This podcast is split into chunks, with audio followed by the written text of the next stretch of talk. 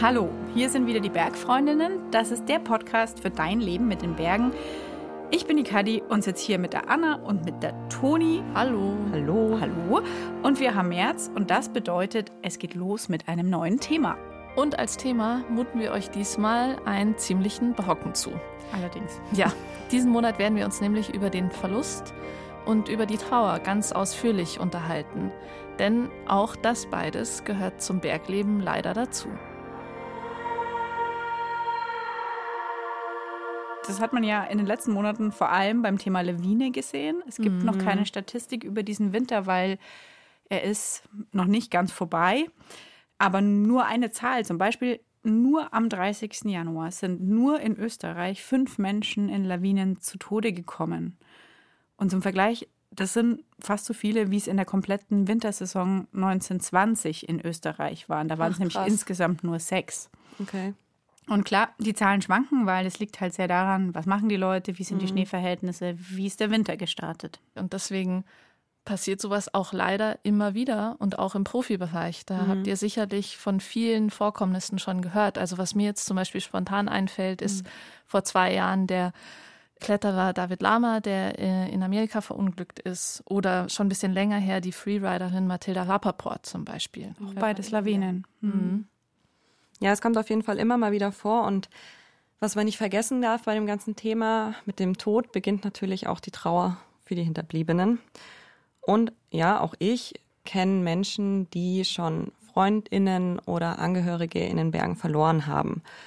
Und was ich da immer so bei mir festgestellt habe, ist, dass ich mich sehr oft sehr, sehr hilflos gefühlt habe ihnen gegenüber und unsicher, weil ich mir halt schon so Fragen gestellt habe, wie wollen Sie jetzt darüber offen sprechen? Was hilft Ihnen? Kann ich Ihnen vielleicht auch irgendwie helfen, mit der Situation besser klarzukommen? Und so weiter. Und ich habe ja für diesen Monat die Story mitgebracht und habe all diese Fragen mitgenommen und sie in dieser Story beantwortet, beziehungsweise versucht sie irgendwie zu beantworten. Ich weiß noch, wie wir da saßen ganz am Anfang und diese, diese Reihe geplant haben und du gesagt hast, ja, du findest das voll spannend, du möchtest das unbedingt machen, gerade aus den Gründen, die du gerade gesagt hast. Und dann waren wir aber so, boah, aber wen finden wir denn da mhm. und finden wir da überhaupt jemanden? Und dann ist uns ziemlich schnell eine Frau eingefallen, die unsere aufmerksamen HörerInnen alle schon aus diesem Podcast kennen, nämlich Erika Dürr, die auch als Uligunde bekannt ist und Bergbloggerin ist. Anna, du hattest in unserer Selbsteinschätzungsreihe nämlich schon mal ein Interview mit ihr geführt. Ja, daran erinnere ich mich gut und sehr gerne. Wir saßen zusammen in ihrem Bus, in dem auch sie ihren Podcast aufnimmt und äh, Bergmenschen aller Disziplinen, aller Nationen trifft. Und ähm, dann, wenige Tage vor der Veröffentlichung des Interviews, hat sie mir geschrieben, dass bei einer gemeinsamen Tour ihre Bergfreundin Lena tödlich verunglückt ist. Ja, und wir waren damals natürlich auch total schockiert und wussten auch nicht so richtig eigentlich, wie wir damit umgehen sollen und wie wir darauf reagieren sollen. Seitdem sind jetzt ein paar Monate vergangen und ich bin wirklich sehr, sehr dankbar, dass sie bereit war, mit mir darüber zu sprechen und damit auch mit euch quasi ihre Geschichte teilt. What if I die tomorrow? Genau das, was ich damals mir gedacht habe, worüber ich mit der Lena gesprochen habe, ist dann genau eins zu eins Selena so passiert. Dieser Moment, wo man realisiert, das war's jetzt, das hältst du jetzt nicht mehr. Ich weiß noch, dass ich volle ihren Namen geschrien habe und mich gewundert habe, wie laut ich schreien kann. Und dann ist er zu mir hergekommen und hat mich voll stark an der Jacke gepackt und hat mir in die Augen geschaut. Das war so ein ganz großer Mann mir in die Augen, sie ist tot.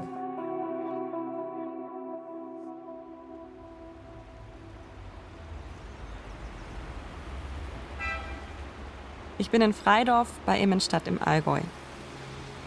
Die Sonne knallt vom Himmel und trotzdem ist es saukalt. So schön dieser Wintertag ist, so traurig ist der Grund, warum mich Erika heute zum Kaffeetrinken eingeladen hat.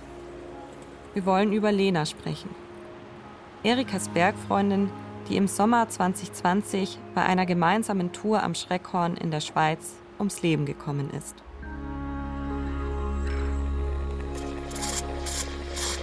Boah, ich habe eine ganz nette Nachricht. Keine Milch. Nur, ja doch, ich habe. Erika kocht Mokka. Wir halten den üblichen Beschnupper-Smalltalk. So, Petzel oder Beton?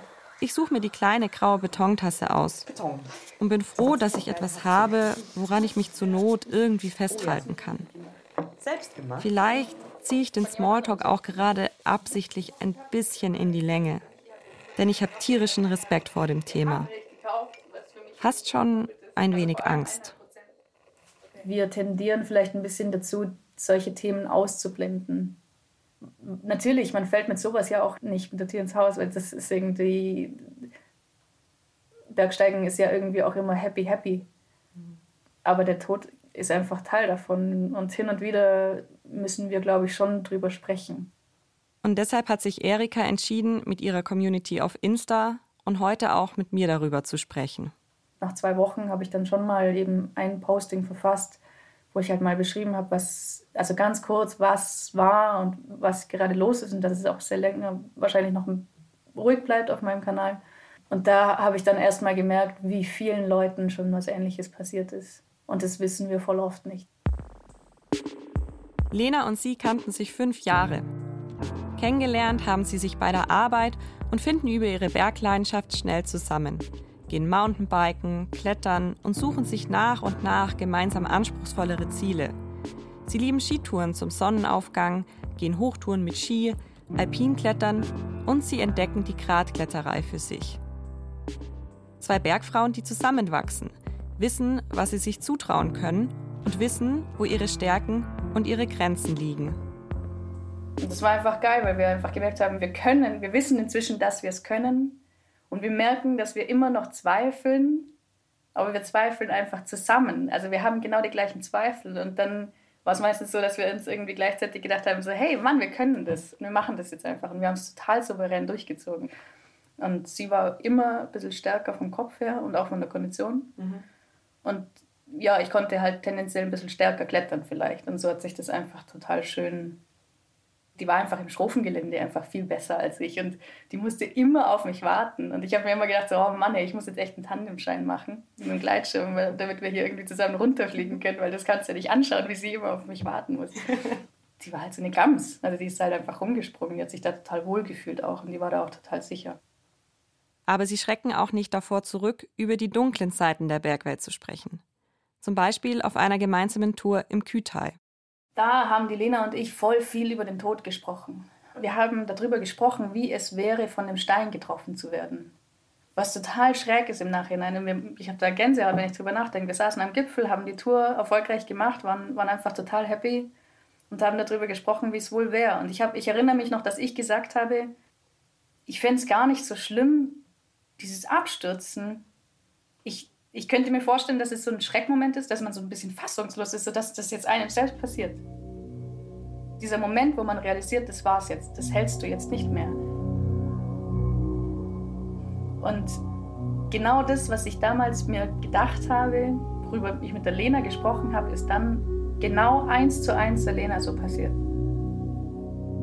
Genau zwei Wochen später. Erika und Lena fahren mit dem Auto nach Grindelwald.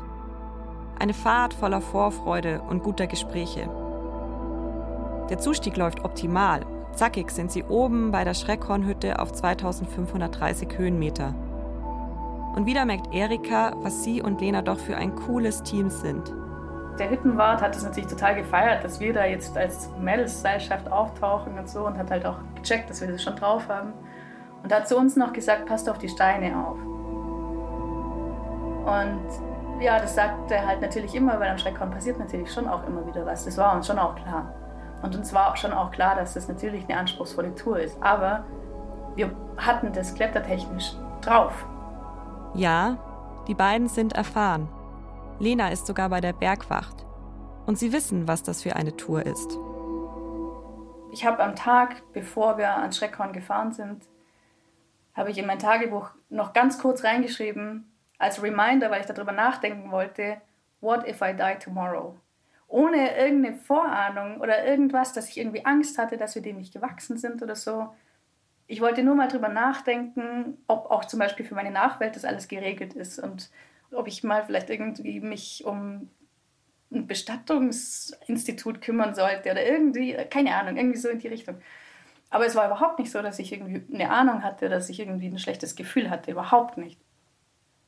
Ich bin keine abergläubische Person und ich glaube auch fest an den Zufall, der bis zu einem gewissen Punkt unser Leben und dadurch auch unser Sterben bestimmt.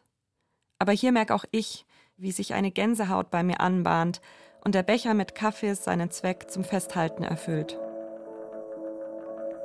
Aber zurück zum Schreckhorn. Zurück zum Tag von Lenas Tod. Die beiden starten. Es ist erst 2 Uhr morgens, aber Erika und Lena müssen früh raus. Sie müssen noch gut 1500 Höhenmeter bis zum Gipfel des nördlichsten 4000ers der Alpen zurücklegen. Über Geröll, Gletschereis, Felsrippen und Firnfelder. Und es läuft mindestens so gut wie beim Zustieg. Wir waren wirklich voll im Flow. Das war Gelände genau so, wie wir es geliebt hatten. Das war, das war perfekt, das war geiler Fels, das war ausgesetzt, das war eine mega Landschaft, das waren perfekte Bedingungen. Sie wollen die gemeinsame Tour genießen, einfach eine gute Zeit haben. Keine Wolke am Himmel, wir waren einfach volle, beide volle stark, auch vom Kopf her. Wir waren auch zackig unterwegs. Und wir haben einfach so viel gelacht, wir hatten so, so einen Spaß, wir haben es total gefeiert. Erika und Lena haben sich für die in Anführungszeichen leichtere Variante über den Südwestgrat entschieden. Die Kletterei am Südwestgrat des Schreckhorns entspricht den Stufen 2 bis 3 plus der internationalen Schwierigkeitsskala. Die Skala spricht von mittleren Schwierigkeiten und sagt, dass geübte und erfahrene BergsteigerInnen sie ohne Seilsicherung bewältigen können. Und wie gesagt, Erika und Lena sind geübt und erfahren. Und dann ist es nochmal ein bisschen steiler geworden. Ich bin drüber geklettert und habe oberhalb gewartet. Und sie ist nachgekommen. Ich habe ihr noch schnell gesagt, wie, wie ich es gemacht habe. Doch vor einer Gefahr schützt jede Übung und alle Erfahrung nichts. Und sie stand so an der Kante, Oberkörper gerade so über die Kante drüber. Und dann hat sie einen Schlag gemacht, den ich nicht zuordnen konnte. Und ich habe den gehört, habe aber zu Lena geschaut runter und sehe, wie dieser Stein kommt und sie volle aufs Herz trifft, also volle auf die Brust. Und der war nicht groß. Aber der kam mit einer Geschwindigkeit wie ein Geschoss. Und da hat sie einfach den Halt verloren und ist ganz friedlich einfach umgefallen.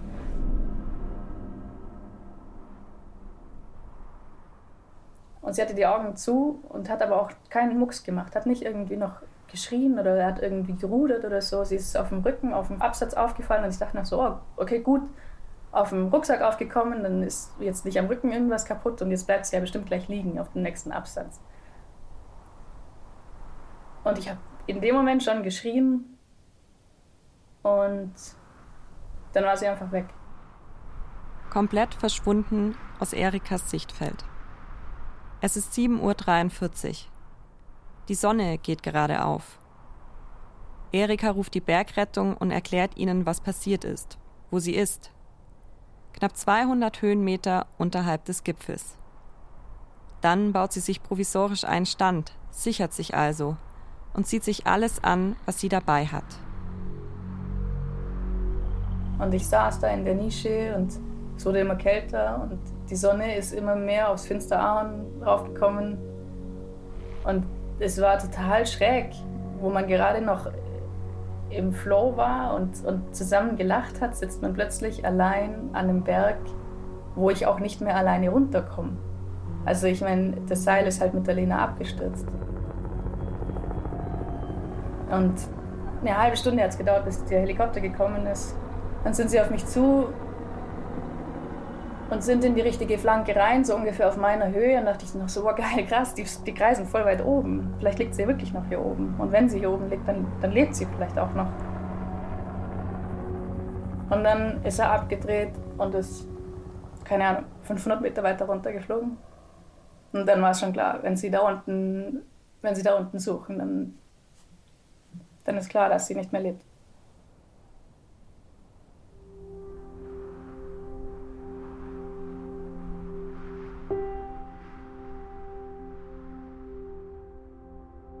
Und damit hat Erika recht. Die Bergrettung sieht von der Luft aus, dass für Lena jede Hilfe zu spät kommt. Sie sammeln Erika ein und setzen sie unten an der Hütte ab. Dort wartet bereits der Hüttenwirt auf sie, um sich um sie zu kümmern.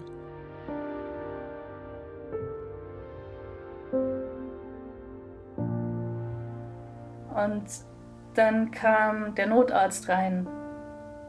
Und ich erinnere mich noch, dass er auf mich zugekommen ist und hat irgendwas gesagt, schön mich kennenzulernen. Und ich habe gesagt, ich freue mich nicht, dich kennenzulernen.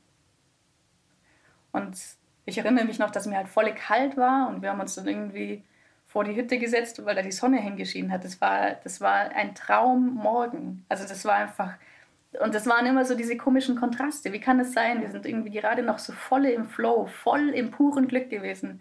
Und plötzlich, so mit einem Schlag, ist die Lena weg und ich bin allein. Und es ist aber ja irgendwie trotzdem noch immer noch genau gleich schön, aber irgendwie anders. Und dann auch da unten vor dieser Hütte zu sitzen mit dem Tee in der Hand, Decke drauf, Sonne im Gesicht, finster Ahorn vor einem. Und daneben steht dieser rote Helikopter. Lena wird geborgen. Erika fliegt mit ihr im Helikopter zurück ins Tal. Dann hat der Notarzt mich schon gefragt, ob das in Ordnung ist, ob ich neben der Lena runterfliegen kann. Aber er hat auch gesagt, es ist halt oft gut, wenn man zusammen an den Berg kommt, dass man zusammen auch den Berg verlässt. Gegen 10 Uhr landen sie im Tal. Ein Alpinpolizist nimmt Erika in Empfang für eine Befragung und ein Protokoll. Sie ist selbst von sich überrascht, wie gut sie immer noch funktioniert, wie klar sie die Fragen beantworten kann. Ich habe verstanden, was passiert ist. Ich habe verstanden, mehr oder weniger, warum es passiert ist. Aber ich wusste, dass es mich früher oder später auch erreicht. Und da wollte ich nicht in der Schweiz allein sein. Und irgendwann so um eins, zwei dachte ich so, jetzt, ich habe hier jetzt keinen Auftrag mehr. Ich nutze jetzt lieber die Zeit, wo ich noch funktioniere und fahre nach Hause. Und noch dazu war mir irgendwie in dem Moment auch überhaupt nicht mehr nach Menschen, weil ich hatte natürlich jetzt da irgendwie total viel geredet und ich wollte, ich wollte einfach irgendwie jetzt auch mal allein sein. Sie fährt los und versucht auf der Heimfahrt immer wieder Lenas Freund zu erreichen. Das hat mich wahnsinnig gemacht. Ich dachte irgendwie, ich muss den, ich muss den vorher erreichen, bevor die Polizei bei denen dann einfach dasteht. Und dann dachte ich irgendwann so, ich rufe jetzt irgendjemand anderen an, der im gleichen Dorf wohnt und der soll da hingehen. Und der soll sagen, ich soll mich anrufen. Und so war es dann auch. Eine Freundin ist zu ihm hin und hat ihm nur gesagt, du sollst die Erika anrufen. Hat ihm gar nicht gesagt, dass, dass die Lena tot ist? Nee, mhm. das wusste sie auch nicht. Ich habe es ihr auch ja, nicht okay. gesagt. Mhm. Ich habe nur gesagt, also die Freundin, die ich da angerufen habe, die ist auch eine sehr, sehr, sehr enge Freundin gewesen von der Lina. Und ich habe ihr das aber nicht gesagt, weil ich dachte, der Erste, der es erfahren muss, ist der Freund und sind die Eltern. Und ich meine, das ist natürlich, da braucht es dann bei dem Freund auch nicht mehr viel zu wissen, wenn jetzt eine Freundin plötzlich vor der Türe steht, um zu sagen, hey, ruf da mal an. Und das war dann, das war sicher das härteste Telefonat in meinem Leben, das ich je geführt habe. Und das war auch super kurz. Also es war einfach also ihn hat es natürlich dann auch. Er hat es natürlich schon geahnt, was da jetzt kommt, aber er hatte halt die Hoffnung, dass sie einfach im Krankenhaus liegt. Nach vier Stunden kommt Erika zu Hause an. Ihr Mann Michi ist eigentlich am Gardasee. Ich habe dann irgendwann, habe ich dann endlich meinen, meinen Mann erreicht und ich habe ihm nur gesagt, die Lena ist abgestürzt, sie ist tot. Und ihn hat es komplett gerissen. Er hat, er hat vollkommen angefangen zu weinen, obwohl er ich habe ihn noch selten weinen hören. Und mit das Erste, was er gesagt hat, war, du bist nicht schuld. Ja, wie auch immer, warum er das gesagt hat, aber das, hat, das war einfach, das hat mir total die Last irgendwo auch genommen. Und als dann der Michi da war, dann war es halt eh auch schon voll spät. Und ich glaube, dann irgendwann, mitten in der Nacht ist es gekommen und dann, dann hat es mich halt komplett ausgenockt. Und dann auch für viele Tage, ja. Ja. Ähm, wir sitzen immer noch am Holztisch in ihrer Wohnküche. Sollen wir eine kurze Pause machen und über was anderes reden? Wie geht's dir? alles gut. Ja? Ich tue mir schwer, mit der Situation umzugehen. also nie öffentlich erzählt. Ich fühle mich hilflos, ja habe den dringenden Impuls, sie zu umarmen oder will ihr irgendwie Schmerz abnehmen. Also und gleichzeitig bin ich froh, dass sie mir so offen von dem Unfall und von der Zeit ihrer Trauer erzählt. Am Ende unseres Gesprächs werde ich viel wissen, was mir bislang über Trauernde nicht klar war. Wie oft ich das Verhalten von ihnen falsch interpretiert habe und wie sehr ich doch Trauer bislang pauschalisiert und oft vergessen habe, dass jeder Mensch ganz anders trauert. All das werde ich durch Erikas Geschichte lernen. Die erste Zeit nach dem Unfall zieht sich Erika zurück, arbeitet nur das Nötigste. Sie meidet Instagram und Co, um nicht die Bergbilder anderer Menschen sehen zu müssen.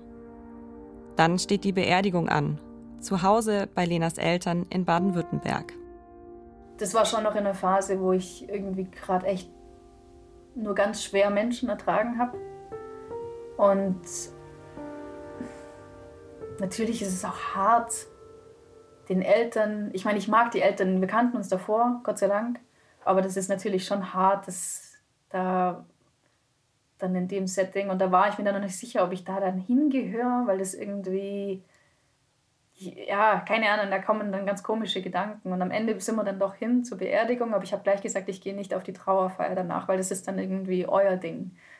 Und durch Zufall hat es dann uns am Ende dann doch auf die Trauerfeier gespült und das war so gut. Also ich habe das total unterschätzt, diese Kraft von Beerdigung und vor allem Trauerfeier. Das war auch einfach so fürs Auseinandergehen mit, mit den Angehörigen war das extrem wichtig. Aber das mit dem Abschließen und Weitermachen war für Erika nicht so einfach. Und so die Zeit nach der Beerdigung ist eigentlich die heftigste. Weil kurz vor der Beerdigung ist man noch so beschäftigt mit dem ganzen Organisatorischen und so. Und danach ist dann Stille. Also da fragt dann auch niemand mehr. Und ich hatte irgendwann das Gefühl, es dreht sich die Welt einfach gerade bei allen wieder völlig normal, als wäre nie was gewesen. Und es ist auch okay, aber meine Welt steht einfach noch komplett still. Besonders schwer fällt es ihr, wieder ein Gefühl für sich selbst zu bekommen. Sie weiß nicht mehr, was sie möchte, was sie braucht und was ihr gut tut. Ich hatte keinen Kompass mehr, ich hatte gar kein Bauchgefühl mehr. Ich, hab, ich musste mich total zusammenreißen, um ein Bauchgefühl zu fühlen oder irgendwie zu fühlen, was jetzt gut ist. Will ich jetzt gerade Leute sehen oder nicht? Was für Leute will ich sehen? Was will ich mit den Leuten sprechen? Will ich über die Lena sprechen oder möchte ich nicht? Oder keine Ahnung. Ich, ich habe ich hab gar nichts gespürt. Oder es war total mühsam, dem nachzufühlen. Aber nicht nur das fehlende Bauchgefühl macht Erika zu schaffen. Auch spürt sie irgendwie eine Art Erwartungsdruck von außen. Damit hatte ich schon ein bisschen zu kämpfen, dass ich das Gefühl hatte, die Leute sehen nicht, dass ich trauere oder die glauben, dass ich nicht trauere oder irgendwie so. Weiß nicht, ich habe das einfach für mich mit mir ausgemacht. Mhm. Und das sehen dann die anderen nicht. Und die sehen dann womöglich dann sogar irgendwie mich irgendwo, wenn ich beim Fliegen bin, sehen mich dann auch noch lachen. Und dann entsteht ein Bild so, äh, okay, die hat es aber jetzt auch nicht groß mitgenommen. Ich glaube, das war mit der wundeste Punkt, den ich hatte und auch immer noch habe, dass ich da mir teilweise schon fast ein bisschen gefühllos vorkam. Mhm. Das mag sein, dass ich vielleicht einfach wirklich nicht so emotional bin, was ich, was ich mir nicht ganz vorstellen kann. Ich glaube, es liegt einfach eher daran, dass ich mich so viel mit dem Tod vorher auseinandergesetzt habe, dass es mich irgendwie nicht so richtig überrascht hat. Und das ist, glaube ich, was, was viele andere nicht machen und das dann total befremdlich finden, wenn es einen nicht so, wenn man nicht die ganze Zeit weint zum Beispiel. Ich habe ganz wenig vor anderen Leuten geweint. Ich habe super viel zu Hause geweint oder auch beim Autofahren, ganz, ganz arg, weil ich halt nach diesem Unfall dann alleine noch heimgefahren bin. Und wenn ich dann jetzt dann wieder danach dann im Auto gefahren bin, und es passiert mir auch jetzt manchmal noch bei der passenden Musik, dass ich dann auch wieder weine, aber halt nicht vor den anderen Leuten. Und es wirkt wahrscheinlich relativ kalt. Auf mich wirkt Erika ganz und gar nicht emotionslos. Wie sie mir gegenüber sitzt in ihrer Küche, ein Bein auf die Sitzfläche des Stuhls hochgezogen und den Arm darum geschlungen. Es sieht ein bisschen so aus, als würde sie sich selbst halten wollen. Das ist, das ist ein ganz komisches Gefühl. Also einerseits natürlich diese Scham am Anfang quasi der Lena oder einem selbst gegenüber, wenn man jetzt mal lacht, weil einem das total komisch vorkommt, wenn man nach Wochen irgendwann plötzlich irgendwie lacht oder irgendwie ein gutes Gespräch mit jemandem hat, wo es einfach mal um was ganz anderes geht. Und da dann zu sagen, hey, aber das ist okay so, das muss so sein, sonst kommst du hier nie raus. Und dann natürlich auch die Scham gegenüber, gerade auch natürlich den, den Angehörigen, die auf nochmal natürlich einer anderen Ebene einfach leiden. Und das tut mir auch heute noch weh manchmal, wenn ich mir jetzt vorstelle, wie mein Leben jetzt hier irgendwie wieder relativ normal läuft. Und ja, aber bei mir kommt halt auch jeden Abend hier mein Mann auch zur Türe rein. Oder ich komme hier rein und mein Mann sieht mich. Und das ist halt bei ihrem Freund nicht so. Und das bricht mir das Herz. Während Erika so erzählt, fällt mir auf, wie laut Erikas Wohnung einem Berge ins Gesicht schreit. In der einen Ecke der gemütlichen Wohnküche liegt ein Gleitschirm, Neben dem schwarzen Kachelofen stehen Bergschuhe und an der mit Holz verkleideten Wand hängen überall kleine Bergfotos und Zeichnungen. Wenn man aus der Balkontür schaut, sieht man den Mittag und das Immenstädter Horn, die schneebedeckt in der Vormittagssonne liegen. Erika lebt Berge. Und auch nach dem Unfall ist sie bald zurück. Ich glaube, eine Woche oder zwei Wochen später sind wir dann auch noch nach Saas-Fee und haben da Hochtouren mit dem Gleitschirm gemacht. Das waren genau diese Touren, wo ich irgendwie dachte, ich muss zurück aufs Pferd, äh, wenn du vom Pferd abgeworfen wirst und setzt dich wieder drauf und so. Und da hatte ich irgendwie das Gefühl, ich sollte das machen, einfach nur um sicher zu gehen, dass ich da jetzt nicht irgendeine Angst entwickle. Eine Angst entwickelt Erika nicht. Aber ihr Blick auf die Berge verändert sich durch Lenas Tod. Früher waren die Berge für mich der Ort, wo ich meine Grenzen gesucht habe. Und natürlich gleichzeitig ist, ja, ist die Bergwelt einfach unfassbar schön. Also das ist sicher der Hauptgrund, warum ich in die Berge gehe, ist dieser Blick von oben und dieses ständig ändernde Perspektiven. Und irgendwann bist du oben und schaust von oben runter. Und jetzt mit dem Gleitschirmfliegen ist es ja noch krasser. Dann stehst du irgendwann oben am Gipfel und wenn du Glück hast, bist du dann irgendwann sogar noch weiter oben und kannst noch von weiter oben, also auf den Gipfel draufschauen. Und das ist schon, das ist das, was mich was mich nach wie vor fasziniert. Und es ist auch nicht so, dass ich jetzt irgendwie denke, die Berge sind böse oder so, das Schreckhorn ist böse. Das, das war nicht das Schreckhorn, was die Lena umgebracht hat.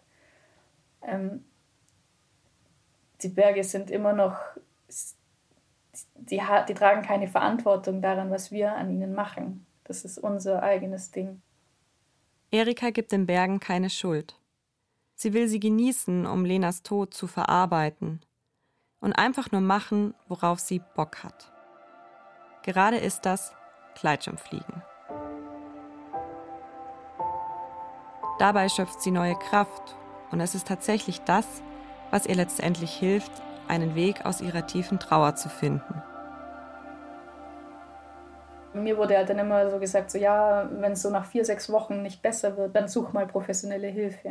Und das war für mich schon eine Option. Also es war nicht so, dass ich dachte, so brauche ich nicht oder so, so nach vier, fünf Wochen oder so, habe ich auch angefangen anzufragen oder mal rumzuhören, wer da eigentlich in Frage kommt, weil das war ja auch ein bisschen schräg. Es ist ja nicht so, dass du einfach googeln kannst nach, äh, weiß nicht, Psychotherapeut, Bergunfall. Also da kommt halt nichts. Und gleichzeitig hatte ich so ein bisschen das Gefühl, so ich brauche jetzt irgendwie mal ein gutes Erlebnis, irgendwas, irgendwas, wo ich raus bin, keine Ahnung. Und dann hatte ich halt immer diesen einen Flugtraum und das war einmal über die Dolomiten zu fliegen mit dem Gleitschirm. Und da habe ich dann alles auf eine Karte gesetzt und habe mir zwei Seminare gleich gebucht, weil ich, also die sind halt eigentlich auch voll teuer, aber irgendwie war es mir das total wert. Sie fährt allein zum Seminar. Genießt es, unter neuen Leuten zu sein, die nicht wissen, was ihr passiert ist. Sie will einfach den Kopf mal frei kriegen. Erst spielt das Wetter nicht mit. Aber genau am letzten Tag ist es soweit. Sie kann starten. Das war emotional volle hart, Weil da kam dann alles zusammen. Da kam dann so dieses Dolomiten, wo wir so viele Jahre zusammen unterwegs waren. Dann dieser Flugtraum, der plötzlich Realität wird. Dann diese, diese krasse, pure Freude, da über diesen Türmchen zu kreisen, Langkurve von oben zu sehen. Und gleichzeitig Tränen in den Augen, weil, weil ich mir natürlich bewusst war, warum ich jetzt gerade da bin.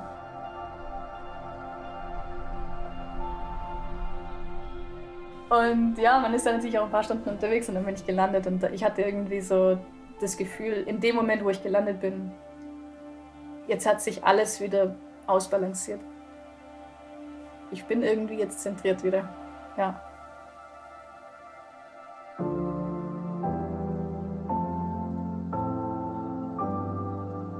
Und genau diese Freude sehe ich Erika auch heute noch an, wie sie davon erzählt und übers ganze Gesicht strahlt.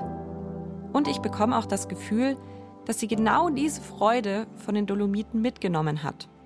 Für ihren weiteren Lebensweg und auch für Lena, die sie auch jetzt immer noch begleitet. Zum Beispiel, als sie sich im vergangenen Herbst beim Gleitschirmfliegen ihr Kreuzband gerissen hat. Die hat lauthals gelacht, als ich mir das Kreuzband gerissen habe, glaube ich. Also da hat sie einfach, da habe ich sie gehört und hat, wie sie gesagt hat, so, das war dir jetzt schon klar, dass dir das jetzt passieren kann. Oder auch total oft, wenn, ja, wenn, wenn ich jetzt hier irgendwie auf irgendwelche Gipfel steige, wo wir das letzte Mal zusammen waren oder so, da ist sie voll dabei. Also da, da denke ich auch viel an sie, aber total dankbar. Oder? Ich meine, das ist doch voll schön, dass wir fünf so intensive Jahre hatten, dass wir hier so viele Skitouren zusammen erlebt haben, dass nie was ja, passiert ist währenddessen. Das waren einfach immer nur so schöne Erlebnisse. Erlebnisse, die für Erika nicht nur schön, sondern auch einzigartig waren. Und für sie auch einzigartig bleiben. Ich bin mir ziemlich sicher, dass ich nicht nochmal so eine Bergpartnerin finden würde, die so auf gleichem Level unterwegs ist. Also sowohl was die Kondition als auch jetzt ähm, das, das Know-how angeht, als auch die Verrücktheit, als auch die Leidensfähigkeit und das frühe Aufstehen und diese Liebe zum Sonnenaufgang und so. Das das werde ich nicht mehr finden. Und das ist auch okay. Wenn ich noch mal jemanden treffen würde, dann wäre das halt jetzt jemand anderes. Aber das wird kein Ersatz für die Lena. Also es gibt keinen Ersatz für die Lena.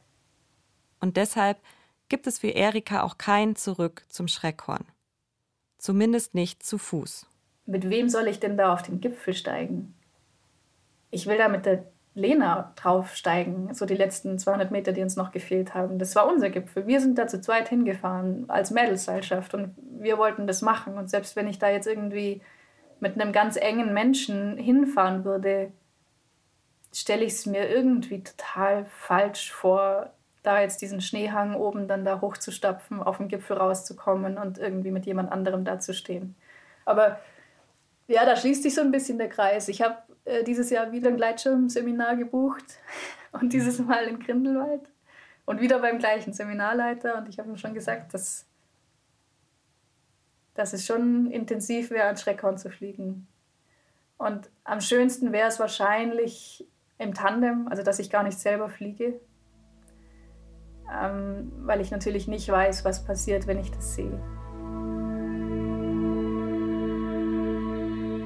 Also vor allem, wenn man dann, da kommt man dann sogar auch genau von der Seite, wo die Lena wahrscheinlich, oder wo die Lena abgestürzt ist und da dann darauf hinzufliegen, das von oben zu sehen, das erste Mal auch zu sehen, wo sie wahrscheinlich hingestürzt ist. Da weiß ich, da schätze ich mal, dass ich mich dann nicht mehr auf die Thermik konzentrieren kann und äh, ich weiß nicht, keine Ahnung, also das, aber das mal von oben zu sehen, das wäre für mich schön also auch den Gipfel von oben zu sehen. Ich will nicht oben stehen, glaube ich. Ich möchte da nicht mehr hochklettern. Aber noch einmal diesen Berg zu sehen in dieser unfassbar schönen Landschaft. Das wäre schon, das wäre schon krass.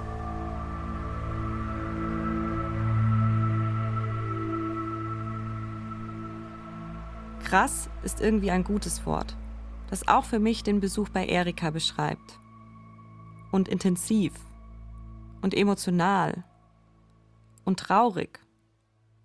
und irgendwie auch schön. Das klingt hm, komisch, aber ich bin irgendwo dann auch ein bisschen dankbar für diese Erfahrung. Das ist natürlich jetzt ein, ein Schicksalsschlag gewesen, wo ich mich selber auch noch mal viel besser kennenlernen konnte und auch vieles viel besser verstehen kann. Auf der einen Seite hat es mich schwächer gemacht, weil ich noch, ja, weil ich meine Risikofreude vielleicht ein Stück weit verloren habe, was jetzt auch nicht unbedingt schlecht ist. Aber es hat mich sicher auch ein Stück weit stärker gemacht, weil ich, weil ich durch ein tiefschwarzes Tal durchgelaufen bin und da aber auch wieder rausgekommen bin.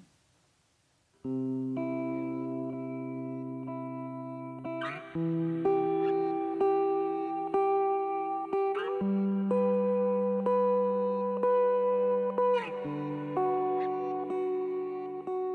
gar nicht, was ich sagen soll.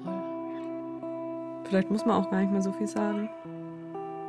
Und vielleicht kann man ja mal erklären, dass ähm, Toni, du hast das Stück gemacht, du warst bei der Erika. Ich habe das ganze redaktionell betreut, also ich kenne es eigentlich auch schon. Trotzdem ist es, finde ich, was anderes, das jetzt nochmal so anzuhören. Hm. In seiner, seiner vollen Länge, vor allem, weil man ja schon während der Produktion das Ganze durch so eine professionelle Brille anschauen kann und nicht so an sich ranlässt, ne? Mhm. sondern sich überlegt, wie erzählt man jetzt die Geschichte.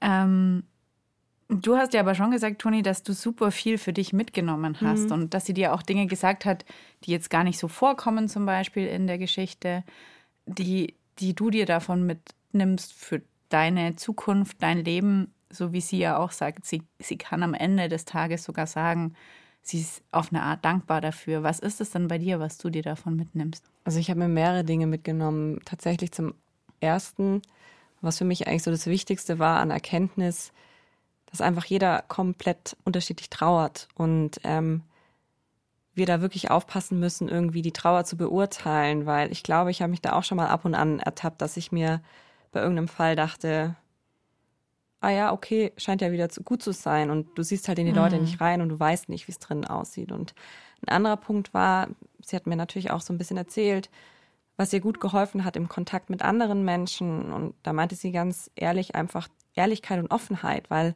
es ist auch überhaupt gar nicht schlimm, wenn man nicht weiß, was man sagen soll, zu sagen, ich weiß gerade echt nicht, Mhm. was, was ich sagen soll. Ähm, und da dann sich eher abzumühen und, und, und irgendwie Worte finden zu wollen, ähm, das merkt man dann halt natürlich auch als Gegenüber einfach.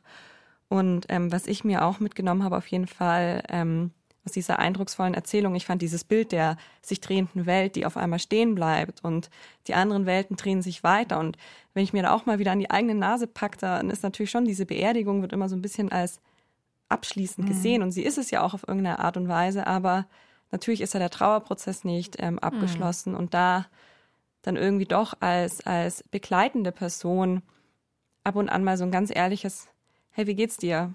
zu schicken oder anzurufen und zu fragen. Ich glaube, das kann schon sehr helfen. Mhm. Anna, jetzt warst du die Einzige, die die Geschichte, also kannte, weil wir die Geschichte kannten, aber nicht und das Stück jetzt noch nicht so gehört hast. Ähm, und jetzt hattest du zwei, nicht zwei Minuten, aber ein bisschen zum Durchschnaufen. Ähm, was hast du denn jetzt mitgenommen? Ganz schön viel, glaube ich. Also mein Notizzettel ist voll, voller Stichworte. Es ist ganz komisch. Ich, ähm, ich hatte während des Hörens ein großes Unbehagen darüber, einfach weil, weil es so traurig ist. Also vor allem in den Momenten, in denen Erika wir gesagt hat. Also das war Gelände, wie wir es lieben. Also diese, weil ja eben auch, wie sie es betont, diese, dieses Team ja, ein wirklich tolles war. Da, also wirklich da, und man, also das, das, ich empfinde es als sehr traurig.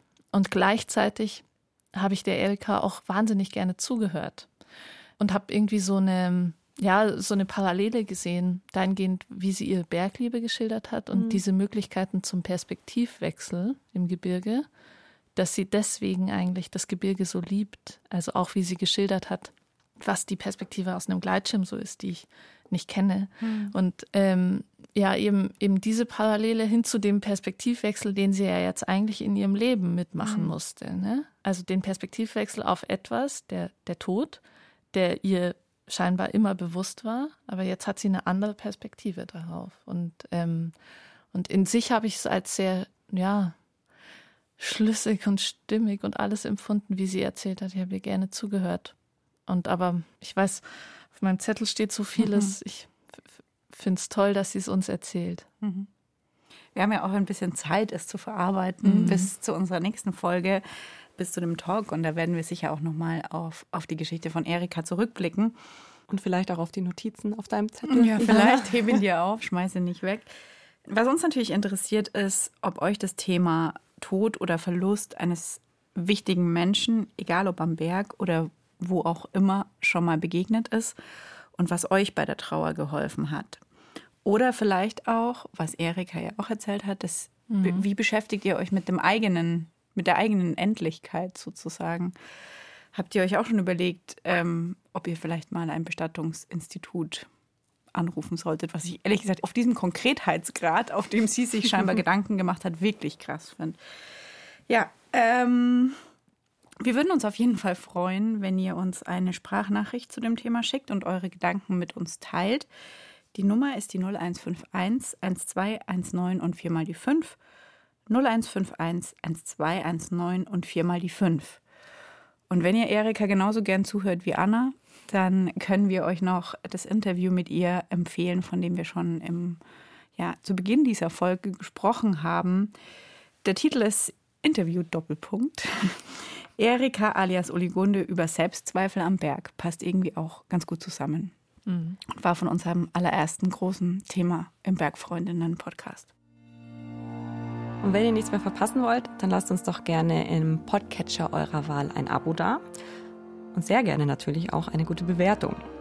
Gerne könnt ihr auch bei uns auf Instagram vorbeischauen, da findet ihr uns auch unter Bergfreundinnen. Die Musik in dieser Folge, die kam übrigens von Richter und Lippus und Angela Augs. Und außerdem von den südkoreanischen Bands Lua und Kemkaing. Die Autorin dieser Folge ist Toni Schlosser, die Redaktion hat Kadi Kessler gemacht und für Produktion und Technik war diesmal Fabian Zweck zuständig. Jetzt sagen wir Tschüss, bis nächste Woche, bleibt alle gesund und passt auf euch auf. Tschüss. Tschüss. Ciao.